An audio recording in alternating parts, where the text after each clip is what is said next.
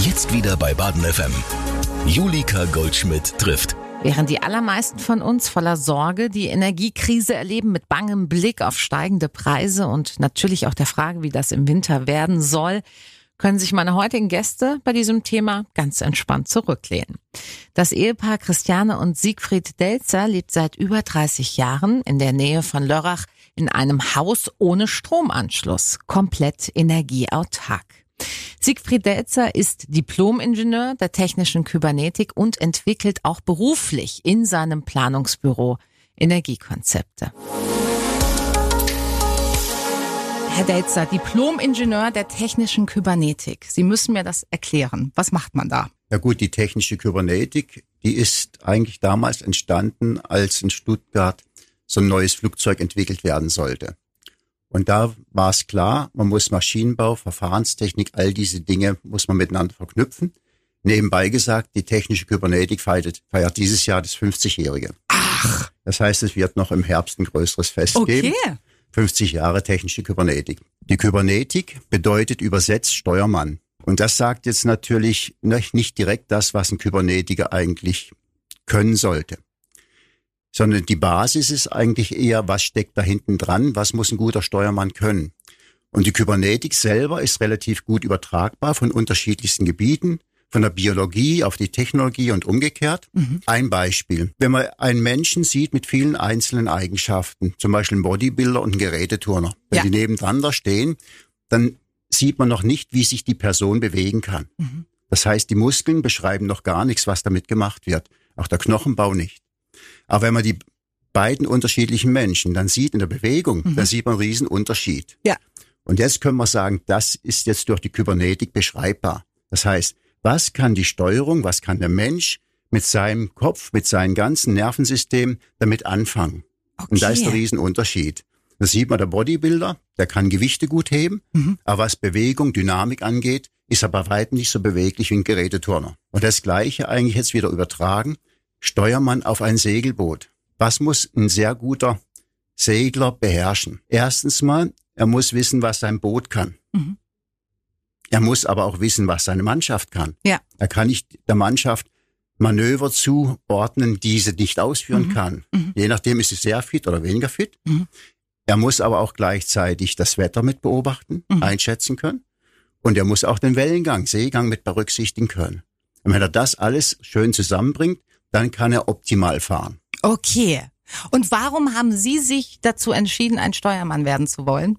Das war ein Zufall. Abends mal so beim Bier mit anderen Abiturienten aus Stuttgart. Wie es halt so ist. Genau. Und jeder erzählt so ein bisschen, was er so in der Zukunft plant. Mhm. Und ich habe ursprünglich mal eine Lehre gemacht als Fallmechaniker okay. im Bereich Robotik. Und ich habe gesagt, okay, so Mechanik und Elektronik, das möchte ich so miteinander kombinieren. Ja. Und dann haben sie gesagt, das ist. Dann sagt jemand am Tisch, da gibt es einen ganz neuen Studiengang in Stuttgart. Ach, wie Der passt cool. genau auf das. Ah, das ist ja wirklich also ein toller Zufall gewesen, genau. oder? Hat ein bisschen so sein sollen. So ist das Leben. Ja, so ist Besteht das Leben. aus vielen Zufällen. Jetzt wohnen Sie gemeinsam mit Ihrer Frau, die ich an dieser Stelle auch begrüßen möchte. Einen schönen guten Tag, Frau Delzer. Hallo, Frau Goldschmidt.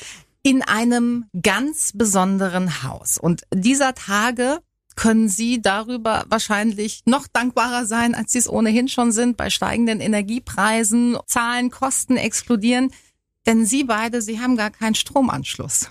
Ist das genau, richtig? Wir haben keinen Stromanschluss. Das hat sich auch so in der Kette entwickelt. Ich habe ja meine Diplomarbeit in einem Entwicklungs- und Forschungslabor gemacht mhm.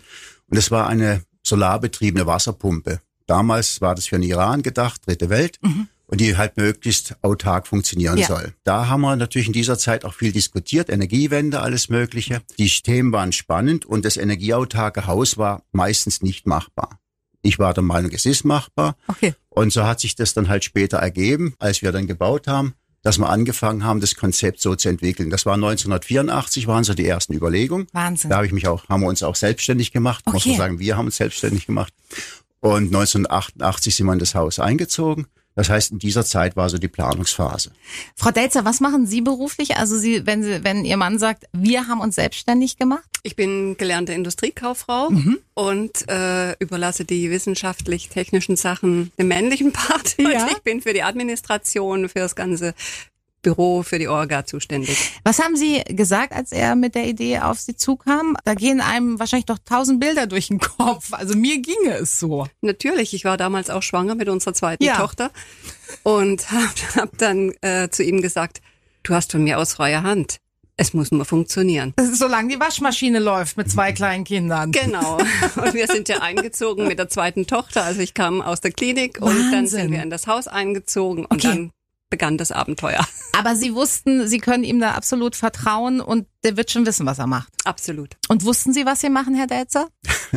Weil ich meine, ich also. Ich habe es mal angenommen, ja. Okay. Äh, es war natürlich ganz am Anfang nicht gleich so radikal gedacht. Mhm war ja immerhin schwanger und das alles, ja, meine klar. Frau. Also von dem her, aber als ich die Kosten dann auf dem Tisch hatte, was der Stromanschluss kostet mhm. und ich gegengerechnet habe, was es kostet, wenn man selber so ein Aggregat kauft, ja. dann war es eigentlich zugunsten von dem Aggregat. Wenn die Wirtschaftlichkeitsberechnung das besagt, dann muss man sagen, traut man seinen eigenen Berechnungen? Ja, nein. Mhm. mhm. Und dann irgendwann habe ich mir gesagt, also entweder glaube ich meinen Berechnungen oder ich glaube ihnen nicht. Und wenn ich mich selber in Zweifel ziehe, ist schon mal schlecht. Also habe ich meinen Berechnungen geglaubt haben wir es gemacht. Und offensichtlich ja erfolgreich. Sie wohnen seit über 30 Jahren, glaube ich, in diesem 34, Haus. Ne? Ja. ja, 34 Jahre. Also der Plan scheint aufgegangen zu sein. Jetzt waren Sie aber Ihrer Zeit ja auf jeden Fall so ein Stückchen voraus. Vor 30 Jahren war die Situation eine andere. Es war ja damals das Thema, dass die Erde eigentlich überlastet wird. Mhm. Club of Rome und von Gruhl das Buch Ein Planet wird geplündert. Mhm.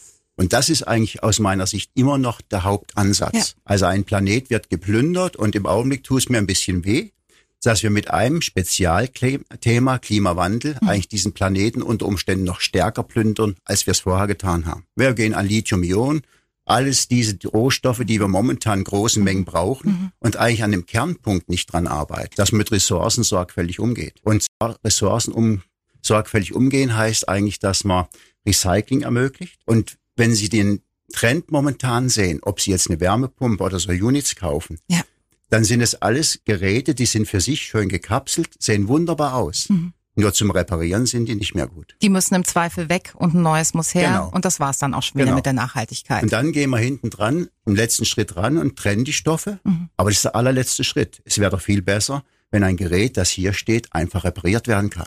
Diese ganze Diskussion um äh, erneuerbare Energien, Energiewende, äh, wie verfolgen Sie die? Mit was für einem Gefühl, mit was für einem Blick auf die Dinge? Äh, nicht mit großer Freude, weil mhm. es zu stark polarisiert ist, die Diskussion. Wir diskutieren mehr über Fördermöglichkeiten und die Fördermöglichkeiten, das sehen wir auch in unseren Gesprächen bei den Energieberatungen. In einigen Fällen diskutiert man über Lösungen, über wie kann man das Konzept optimieren. In anderen Fällen diskutieren wir im Wesentlichen über die Förderung. Mhm. Das heißt, es wird das umgesetzt, was gefördert wird. Und wenn man mhm. das Förderziel erreicht hat, hört die Optimierung auch schon auf. Mhm. mhm. Also richtiger wäre es, ich mache für mich das Optimum, gehe weit über das Ziel hinaus, was gefördert wird. Und das sind halt so die kritischen Punkte, die ich im Augenblick sehe. Das heißt, die Lösungen müssten eigentlich ergebnisoffen sein. Denn keiner von uns kann heute sagen, welche Technologie wirklich am Schluss in der Gesamtbilanz stimmt. Und wir haben im Augenblick eine Bilanz, wir rechnen immer den Betrieb. Wir rechnen beim CO2 und anderen Emissionen, aber nicht die Umsetzung, Wandel von A zu B. Und wenn man das mit einberechnen würde, würde man vielleicht vieles ein bisschen langsamer machen. Sie haben in einem Interview überhaupt gesagt, es ist eigentlich Quatsch, immer nur auf neue und immer bessere und andere Technologien äh, den Fokus zu setzen. Es gab in der Vergangenheit und wirklich auch in der lange vergangenen Zeit schon Ansätze und, und Technik, die durchaus sinnvoll ist. Woran haben Sie sich denn bedient bei Ihrem Haus? Ja gut, wir haben das, was damals verfügbar war. Mhm. Wobei man dazu sagen muss, eigentlich ist dieses Haus eine Strategie, also ein Ergebnis von einer Strategie. Das heißt, zu 1984 waren die Verglasung der Schwachpunkt von einem Gebäude. Und wir haben eigentlich ein Kastenfenster draus gemacht, ein großes. Aber mhm. das gab es im Schwarzwald schon. Mhm. Kastenfenster als in kleiner Form gab es die schon zur besseren Isolierung. Dann kommt aber der nächste Schritt, wie kann man die Kosten-Nutzen-Betrachtung verbessern? Und die kann ich, indem ich einfach das andere nochmal mehr nutze. Das heißt, wenn ich aus einem Kastenfenster nicht nur ein Kastenfenster mache, sondern einen Luftkollektor, mit dem ich das Haus heizen kann, habe ich den Nutzen erhöht, sodass die Wirtschaftlichkeit besser wird. Dann kommt man zum nächsten Punkt. Was macht man mit dieser warmen Luft? Und die warme Luft, die kann man direkt in die Räume reingeben. Gab es auch damals einige Lösungen.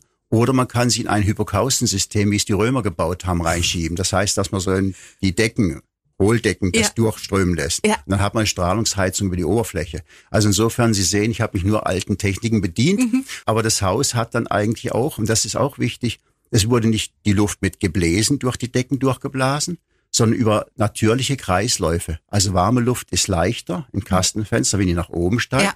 Und kühlt im Haus ab, fällt die nach unten von alleine, ohne mhm. dass man Gebläse dran hat. Mhm. Das gleiche haben wir für die thermische Solaranlage, die in die Fassade rein integriert mhm. ist, realisiert. Warum in die Fassade rein integriert? Senkrecht hat im Winter den großen Vorteil, wenn die Sonne flach steht, dass man eine höhere Effizienz hat. Und wenn sie in die Außenwand integriert ist, ist die Wand gleichzeitig besser isoliert. Das Verstehe, heißt, die Wärmeverluste ja, werden klein, die ja. Wärmeverluste gehen ins Gebäude rein. Mhm. Und das sind eigentlich so die Punkte, die wir immer angestrebt haben. Das heißt, immer mehrere Funktionen sinnvoll miteinander kombiniert, mhm. um einfach die Kosten-Nutzen-Optimierung durchzuführen. Frau Delzer, haben Sie sich im äh, Prozess dann auch in diese ganze Thematik eingearbeitet oder waren Sie irgendwie auch so, dass Sie gesagt haben, nee, ich halte mich da raus und ich, ich vertraue da jetzt. Vertrauen ist gut, aber Können ist auch nicht schlecht. Mein Mann war ja damals auch oft auf Geschäftsreise mhm. und ich wollte zumindest die Basics wissen, ja. falls irgendein Fall kommt, dass ich da nicht ohne Energie dastehe. Ja, also von dem her habe ich mich so weit mit reingedacht und mit äh, geschaut oder ihm über die Schulter geschaut, wenn irgendwas zu machen war, damit ich das System verstanden habe mhm. und auch quasi eine Erstanalyse geben kann. Und das hat gut geklappt bisher. Das hat gut geklappt, ja, ja. Leben Sie denn ganz normal in Anführungsstrichen in diesem Haus oder haben Sie jetzt andere Abläufe? Müssen Sie auf andere Dinge achten? Machen Sie Dinge mit dem Wetter oder wie darf ich es mir vorstellen? Genau so, mit ja. dem Wetter. Ja, okay. Ja. Also, und ich denke, das ist eine relativ kurze Eingewöhnungszeit ja. gewesen. Wenn ich weiß, äh, ich wasche jetzt nicht nachts meine Waschmaschine, ja. sondern tagsüber, wenn möglichst viel Lichteintrag ist Klar. oder dann ist auch das Wasser genügend heiß oder so. Das ist natürlich schon ein bisschen Steuerung gewesen, mhm. dass man da mit dem Wetter lebt, um so ein bisschen zwei, drei Tage im Voraus immer das im Blick zu haben, was ja. sich anbietet zu machen. Also ich finde, nachhaltig leben ist ja raus aus der Komfortzone. Erstmal. Ne? Also ich habe mich jetzt dazu entschieden, ich schaffe das Auto ab, ich fahre jetzt nur noch mit dem Fahrrad. Am Anfang dachte ich, boah, das ist ja wahnsinnig ätzend. Also spätestens, wenn es dann zwei Tage am Stück geregnet hat. Mhm. Haben Sie das auch ein bisschen so empfunden, dass es am Anfang so ein bisschen anstrengend war, aber dass es halt ein erstes Eingrooven braucht, bis man dann drin ist? Weniger. Also es hat ein, weil es funktioniert hat. Okay. Es hat funktioniert mhm. und äh, es hat dann auch angefangen, richtig Spaß zu machen, mhm. damit äh, die Optionen zu nutzen ja. und den Erfolg zu haben. Und bei uns ist das für meine Begriffe überhaupt kein Komfortverlust gewesen, ja. sondern eher auch im Laufe der Jahre Komfortgewinn. Mhm. Also es heißt für mich nicht Komfortverlust in so einem Haus zu leben. Und wo ist der Gewinn? Keine Stromrechnungen. Und, und ein gutes anderem, Gefühl natürlich. Und ein gutes oder? Gefühl, ja. dass es funktioniert und mhm. dass es machbar ist Genau. Also jetzt haben wir schon gesagt, man geht dann mit dem Wetter, muss sich halt anders organisieren als vielleicht wie bislang. Was muss man außerdem bedenken und beachten? Also für mich war beim Einzug eine Umstellung, dass ich vom äh, Elektroherd zum Kochen zum Gasherd gekommen bin, mhm. was ich aber relativ schnell als super empfand. Oh, ich finde auch ich mit Gas kochen, es gibt nichts Besseres. Und äh, dann bei den Anschaffungen, die dann halt mal ein neuer Staubsauger oder ein Bügeleisen oder diese Dinge oder ein Föhn, mhm. hm, dass man da nicht einfach geht und holt sich den größten, tollsten ja. Föhn, sondern guckt mal auf die kleinen Schilder und schaut, was verbraucht der denn? Ja. Und was sich mir nicht so ganz erschließt, dass man ein Bügeleisen mit immer höherer Leistung äh, kaufen kann. Warum? Unsere Textilien werden immer pflegeleichter mhm. und das wie früher Leinenbügeln oder so, das ist ja heute eigentlich ganz, ganz selten, wenn überhaupt. Also brauche ich auch keine Bügeleisen, wenn wir jetzt bei dem Beispiel bleiben, die eine immens hohe Leistung bereitstellen. Staubsauger Dito. Wenn ich jetzt keinen Haushalt mit Haustieren habe, mhm. muss ich auch nicht einen Staubsauger kaufen, sage ich mal, der die höchste Leistung abruft, wenn er eingeschaltet wird. Und das sind so Kleinigkeiten, die auch viel ausmachen. Oder dass ich meinen Laptop eben grundsätzlich ausmache am Abend, ja. dass ich den nicht bei möglichst wenig Standby habe oder mhm. Fernseher. Wir gucken eh sehr wenig Fernsehen, aber bei uns ist der nie auf Standby. Diese Zeit, wenn man es richtig anschaltet bis zum Bild, die, die haben wir. Ja. Man muss es Ne? Das sind so Kleinigkeiten, die ich eigentlich nicht unerheblich finde. Das sind zwar einzelne Peanuts, aber im Gesamten mhm. gesehen bringt's doch was. Mhm. Dieser nachhaltige Ansatz, hat er sich auch auf andere Bereiche Ihres Lebens übertragen oder dieses autarke Dasein? Also Geht es weiter, indem Sie Ihr eigenes Gemüse anbauen oder geht Ihnen das dann einen Schritt zu weit? Haben wir am Anfang gemacht. Das mhm. war meine Begeisterung. Großer Garten war auch mein äh, mentaler Ausgleich zur Familie, wenn ich ja, mich in den Garten verziehen konnte. Ja. Aber da wir äh, eine Ortsrandlage haben, wo der Wald sich anschließt, ah. haben wir natürlich auch Besucher natürliche Feinde. Nachts. Rehe zum Beispiel mit ihrem Kids, die sich dann in einer Nacht über die frisch gepflanzten Erdbeeren hergemacht haben. Also wir waren viel beruflich unterwegs mhm. und dann hat sich der Garten wieder erübrigt und wir unterstützen lieber die regionalen äh, Landwirte, die es bei ja. uns zum Glück häufig oder oft gibt und ja. da gehen wir gern einkaufen. Haben Sie auch ein Laster? Also, äh, wo Sie aus diesem Muster ausscheren? Andere sehen das vielleicht als Laster. Wir stehen zu unserem Auto. Ja. Weil unser öffentlicher Nahverkehr, da wo wir wohnen, mhm. ist nicht so, dass ich so flexibel bin, wie ja. es braucht. Ja. Und die wenigen Male, wo wir dann mit dem Auto bewusst fahren, ja. sind wir flexibler. Wir haben Langstrecken in der Regel. Da können wir auch äh, mit einem E-Auto oder konnten bisher mit dem E-Auto nicht unbedingt punkten. Ja. Also dazu stehe ich und das ja. ist ein sehr sparsamer mhm. Diesel, sage mhm. ich jetzt mal, der damals auch als Öko Fahrzeug verkauft wurde. 120 Gramm. Ist, er hat einen geringen Verbrauch für mhm. das, was er bietet und mhm. dazu stehe ich. Ja. Da hätte ich eine Ergänzung noch zum Umsetzen des Überschusses. Ja. Also wir haben bei uns in der Zwischenzeit die ganzen Gartengeräte vom Rasenmäher, Kettensäge, mhm. Trimmer und was alles auf Batterien umgesetzt. Okay. Und auch das ganze Werkzeug, Bohrhammer und das alles. Wahnsinn, ja. Und äh, damit tun wir auch immer, können wir die Überschüsse gut in die Akkus halt reingehen. Cool, ja. Die sind halt die Geräte parat und die sind immer parat, wenn schlechtes oder gutes Wetter ist. Aber Sie sehen daran, wenn man den Überschuss hat, dann überlegt man sich, wie man den am besten verwenden ja. kann. Und damit ist unsere Benzinrasenmäher halt außer Geschäft. Das ist ja schon fast ein bisschen sportlicher genau. Gedanke dann, genau. ne? Also, dass man irgendwie immer noch besser werden will und das noch besser nutzen. Ich kann mir vorstellen, dass es richtig viel Spaß macht. Wirklich. Das, das ist so. Was ähm, haben Menschen in ihrem Umfeld gesagt? Freunde, Familie, als sie mit diesem Plan um die Ecke kamen? Die zukünftigen Nachbarn, das war ein reizendes älteres Ehepaar die in einem schönen Fertighaus wohnen, ja. wohnten. Und die haben das dann mit Interesse verfolgt und haben dann gesagt, was? Ihr habt so dicke Mauern mhm, und das nicht und jenes nicht. Also wenn du mal frierst, dann kommst du zu uns rüber. Das ist ne? nett. es war nie der Fall, dass wir das Angebot annehmen mussten. Sie haben also tatsächlich nie gefroren. Ja gut, wir haben einen Kachelofen. Der Kachelofen ist natürlich bedienbar wie im ja. alten Schwarzwaldhaus auch. Ja. Nur ja, ich hatte vorhin erwähnt gehabt mit den Kastenfenstern als Luftkollektoren. Mhm. In die gleichen Hypokausten hat dann auch der Kachelofen reingeheizt. Das okay. heißt, wir haben einen zentralen Schacht und da geht einfach einmal vom Kastenfenster die warme Luft rein oder vom Kachelofen. Okay. Und dann verteilt sich's im Haus. Achten Sie trotzdem noch darauf, dass Sie so wenig Strom wie möglich verbrauchen, damit es auf jeden Fall aufgeht, die Rechnung? Oder haben Sie so viel Energie zur Verfügung, dass Sie verschwenderisch sein können, sag ich mal? Es gibt Phasen, da können wir verschwenderisch sein. Ich würde sagen, vom bald März ja. bis ja, Oktober, November. Mhm. Es gibt zwei Monate, wo es knapper wird. Mhm. Dezember und Januar. Ja, klar. Und dann achten wir ein bisschen drauf. Das heißt, an Ihrem Weihnachtsbaum finden wir echt Kerzen. Nein. Nein. Wäre ja auch nicht schlimm. Ich finde Echtkerzen schön, aber äh, ich wollte keine Echtkerzen wegen unserer Kinder und Katze und ja. äh, bei uns waren immer elektrische. Also die waren drin. Die waren ja. immer da. okay, aber worauf muss man dann achten in diesen zwei dunklen, äh, kalten Monaten? Ja, umso mehr aufs Wetter zu achten, mhm. wie man quasi die Hausarbeiten einteilt. Mhm. Und äh, es hat, es funktioniert. Es ist ja. einfach nur eine Einteilungssache. Ja. Gut. Wir haben die Möglichkeit, einmal mit Gas zu kochen. Notfalls. Mhm. Ansonsten kochen wir immer mit Strom. Flaschengas. Äh, und dann haben wir die Möglichkeit noch der Kraft-Wärme-Kopplung. Okay. Und die Kraft-Wärme-Kopplung, das müssen Sie sich vorstellen, ist ein Dieselmotor mhm. im Generator. Mhm. Der lädt uns die Batterien und der ist letztes Jahr, also im letzten Jahr, weniger als 18 Stunden gelaufen. Wahnsinn. Und das Haus ist momentan gut benutzt. Also, Se also sechs Personen. Und Büro. Wohnen dort. Und Büro. Ähm, Sie haben zwei Töchter, haben Sie gesagt.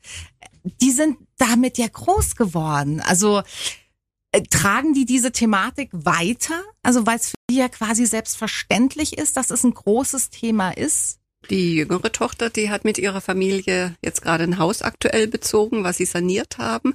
Und sie lebt diesen Gedanken schon. Toll. Mhm. Was vielleicht für uns wichtiger ist, noch die Selbstständigkeit. Mhm. Es ist eigentlich wichtiger, dass die Kinder eine eigene Persönlichkeit entwickeln und auch selber entscheiden. Ja, ja, ja. Und sie sind nicht den gleichen Weg gegangen wie wir, ja. ihren eigenen Weg, aber einen schönen Weg. Mhm. Und sie setzen auch vieles selber um. Toll. Das ist wichtig. Ja, schön. Wie lange hat denn die Planung für dieses Haus gedauert? Vier Jahre? Habe ich äh, das vier Jahr, im Kopf? In vier Jahren sind wir eingezogen. Das okay. heißt, wir haben ungefähr 84 angefangen. Mhm. Und ja gut, man geht es halt so durch den Kopf. Ich würde sagen, als Final dann war mit dem Architekten waren es anderthalb Jahre. Ein Architekt war ja. schon noch im Spiel, genau, aber Sie haben es auf jeden Fall geplant, weil Sie halt am besten wussten, wie Sie es haben wollen, oder? Das, also das Energiekonzept haben wir geplant. Ja. Also wir haben es eigentlich ganz spannend gemacht, dass der Architekt eigentlich am Anfang gar nicht genau wusste, wie autark wir werden sollten. Hat er sich bestimmt gefreut über das äh, Projekt. Ja, und da, er hat einfach ja relativ frei eigentlich von dem her planen können. Mhm. Und dann hat sich das halt so entwickelt. Also es hat sich dann so Stückchen für Stückchen zusammengefügt, oder? Das sollte es auch sein. Mhm. Weil es gibt nicht ein fertiges Konzept auf dem Tisch und sagt, so ist es. Mhm. Sondern man legt ja die ersten Gedanken auf den Tisch und überlegt, passt das, dann spielt man durch, wo sind vielleicht Punkte, die einem nicht so gefallen mhm. und wo entwickelt man was weiter. Mhm. Und das ist eigentlich schon etwas, was grundsätzlich bei allen Projekten so der Fall ist. Am Schluss vom Projekt hat man so ein gewisses Gefühl und sagt, jetzt passt. Ja. Und wenn man das Gefühl hat, dann sagt man, okay, dann kann man es umsetzen. Mhm. Aber solange das Gefühl nicht da ist, ein Gefühl ist ja eigentlich ein Ergebnis von vielen rationalen Überlegungen, ja. die im Kopf stattfinden. Ne? Und äh, solange das nicht der Fall ist, sollte man nicht anfangen. Ist das sehr teuer, so zu bauen? Weil eigentlich drängt sich ja gerade ein bisschen der Gedanke auf, es spricht doch eigentlich alles dafür und so wenig dagegen. Warum machen das nicht viel mehr Menschen? Es ist mit Sicherheit nicht ein gutes Geschäftsmodell. Schauen Sie jetzt mal Russland, Europa. Ohne die großen Gaslieferungen und Öllieferungen wären wir anders handlungsfähig. Ja, klar. Ja. Genau. Und Geschäftsmodelle beruhen meistens immer auf dem, dass man gewisse Verbindungen aufbaut, mhm. wo der andere nicht so leicht aussteigen kann. Mhm. Ob das jetzt im Stromnetz ist oder was anderes. Mhm. Aber der richtige Weg wäre natürlich, wenn wir jetzt mal die Nord, äh, von Nord nach Süd die Stromleitungen anschauen. Wichtiger ist halt ein Stromnetz, dass man Ausgleichsnetz aufbaut. Das heißt, wenn einer zu viel produziert, dass seinem Nachbarn das leicht rübergeben mhm. kann über den übernächsten oder eine Stadt zur nächsten. Ja. Das heißt, und dieses Ausgleichsnetz wäre bei weitem nicht so stark ausgebaut wie jetzt diese Verteilnetze. Ja. Und das wäre schon mal ein Landschaftsgewinn, mhm. auf jeden Fall, und vieles andere. Also, und es wäre auch in sich viel stabiler. Mhm. Das heißt, wenn irgendwo ein großes Kraftwerk ausfällt, haben wir in Europa ein Problem. Mhm. Und wenn man viele kleine, stabile Einheiten miteinander hat, dann ist es eine relativ stabile Sache. Wenn bei uns, wenn viele Häuser so wären, der Strom ausfällt, dann könnte der Nachbar uns jederzeit helfen. Ja. Aber wir würden nicht andere mit reinreißen. Ja, ja, klar. Das ist so die Überlegung. Was machen Sie denn, wenn Sie zu viel Energie produzieren? Also nicht Sie persönlich, sondern wenn, ne? wenn Sie genug oder überschüssige Energie haben, wo geht die hin? Also entweder in so einen kleinen Schwimmbad, einen Garten, die Kinder. Okay, toll. Das wird dann halt geheizt. Mhm. Oder wir geben, sagen, okay, das Wasser soll stärker aufgeheizt werden zum ja. Beispiel. Ne? Mhm. Das heißt mit dem Elektroheizstab. Und so dass wir die Energie eigentlich möglichst optimal für uns nutzen. Also mhm. Also wir wirken, werfen eigentlich so wenig wie möglich an Energie weg. Wir okay. haben Bleisäurebatterien, mhm. ganz normale Gabelstaplerbatterien. Auch das wieder eigentlich eine relativ alte Entwicklung. Mhm. Und die haben wir seit 88 eingesetzt, diese Technik. Okay. Und die hat sich unwahrscheinlich gut bewährt. Mhm.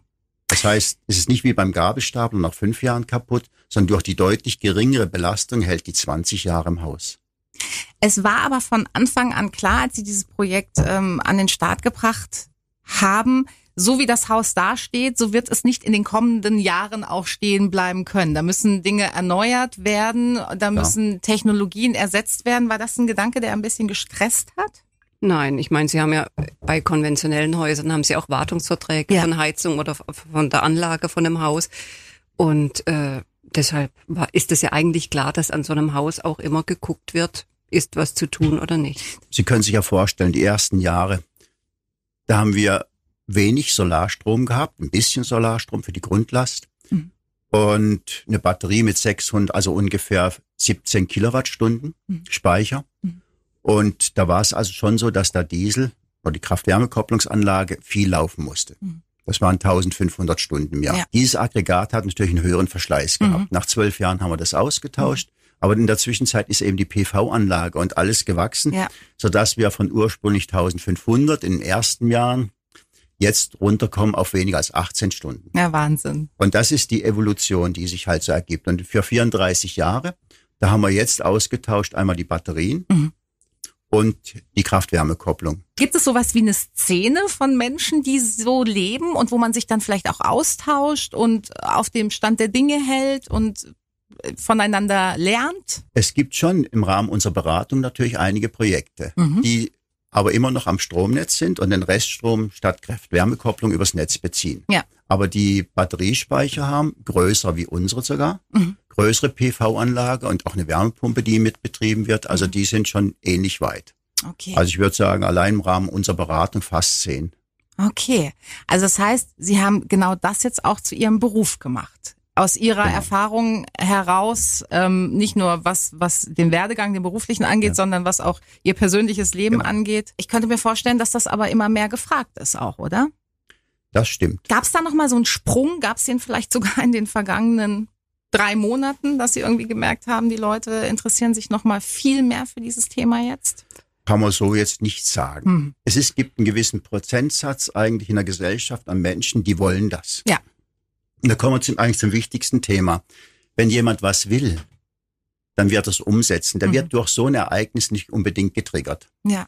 Aber es ist klar, es haben momentan mehr, einige ein höheres Tempo drauf. Verstehe. Aber Mhm. jetzt haben wir unsere Problematik. Mhm. Ist ja das, was eigentlich immer so äh, gesagt wird. Wir haben ungefähr, wir haben weniger als zwei Prozent Kapazität im Jahr zu sanieren. Mhm.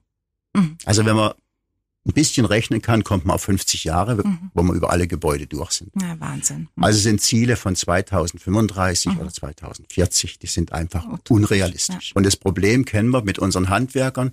Ja, unsere Tochter, wann kriegt sie es im August oder im No- Im kriegt sie die Wärmepumpe. Das heißt, die sind jetzt schon eingezogen. Mhm. Letztes Jahr hätte die Wärmepumpe geliefert werden müssen. Die kommt im August. ja, ja. Und so geht's bei vielen, wenn sie Mhm. bei PV anfragen, die sagen, okay, kommen sie nächstes Jahr wieder. Mhm. Und äh, das heißt, dieses Tempo ist eigentlich nicht einzuhalten, Mhm. was gefordert oder gewünscht ist. Ja, klar. Und deshalb müssen wir eigentlich über andere Dinge nachdenken. Und mit dem Wollen, da würde ich mir wünschen, im Augenblick ist so, die Förderung ist so, dass nur Fachfirmen gefördert werden. Mhm. Vor fünf Jahren war es noch anders. Da durften auch Eigenleistungen, also wenn jemand zum Beispiel sein Dach saniert hat Mhm.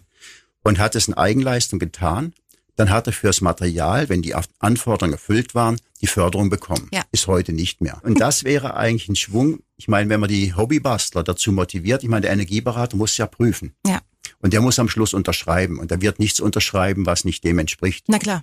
Ne? Ja. Also wäre da die Erfolgskontrolle ebenfalls da, die Qualitätskontrolle. Also von dem her würde ich mir wünschen, mehr Freiräume, Ja. dass mehr Kreativität da sein Mhm. kann und dass man Mieterstrom zum Beispiel unter seinen Mietern relativ einfach verteilen kann. Mhm. Im Augenblick ist es so kompliziert.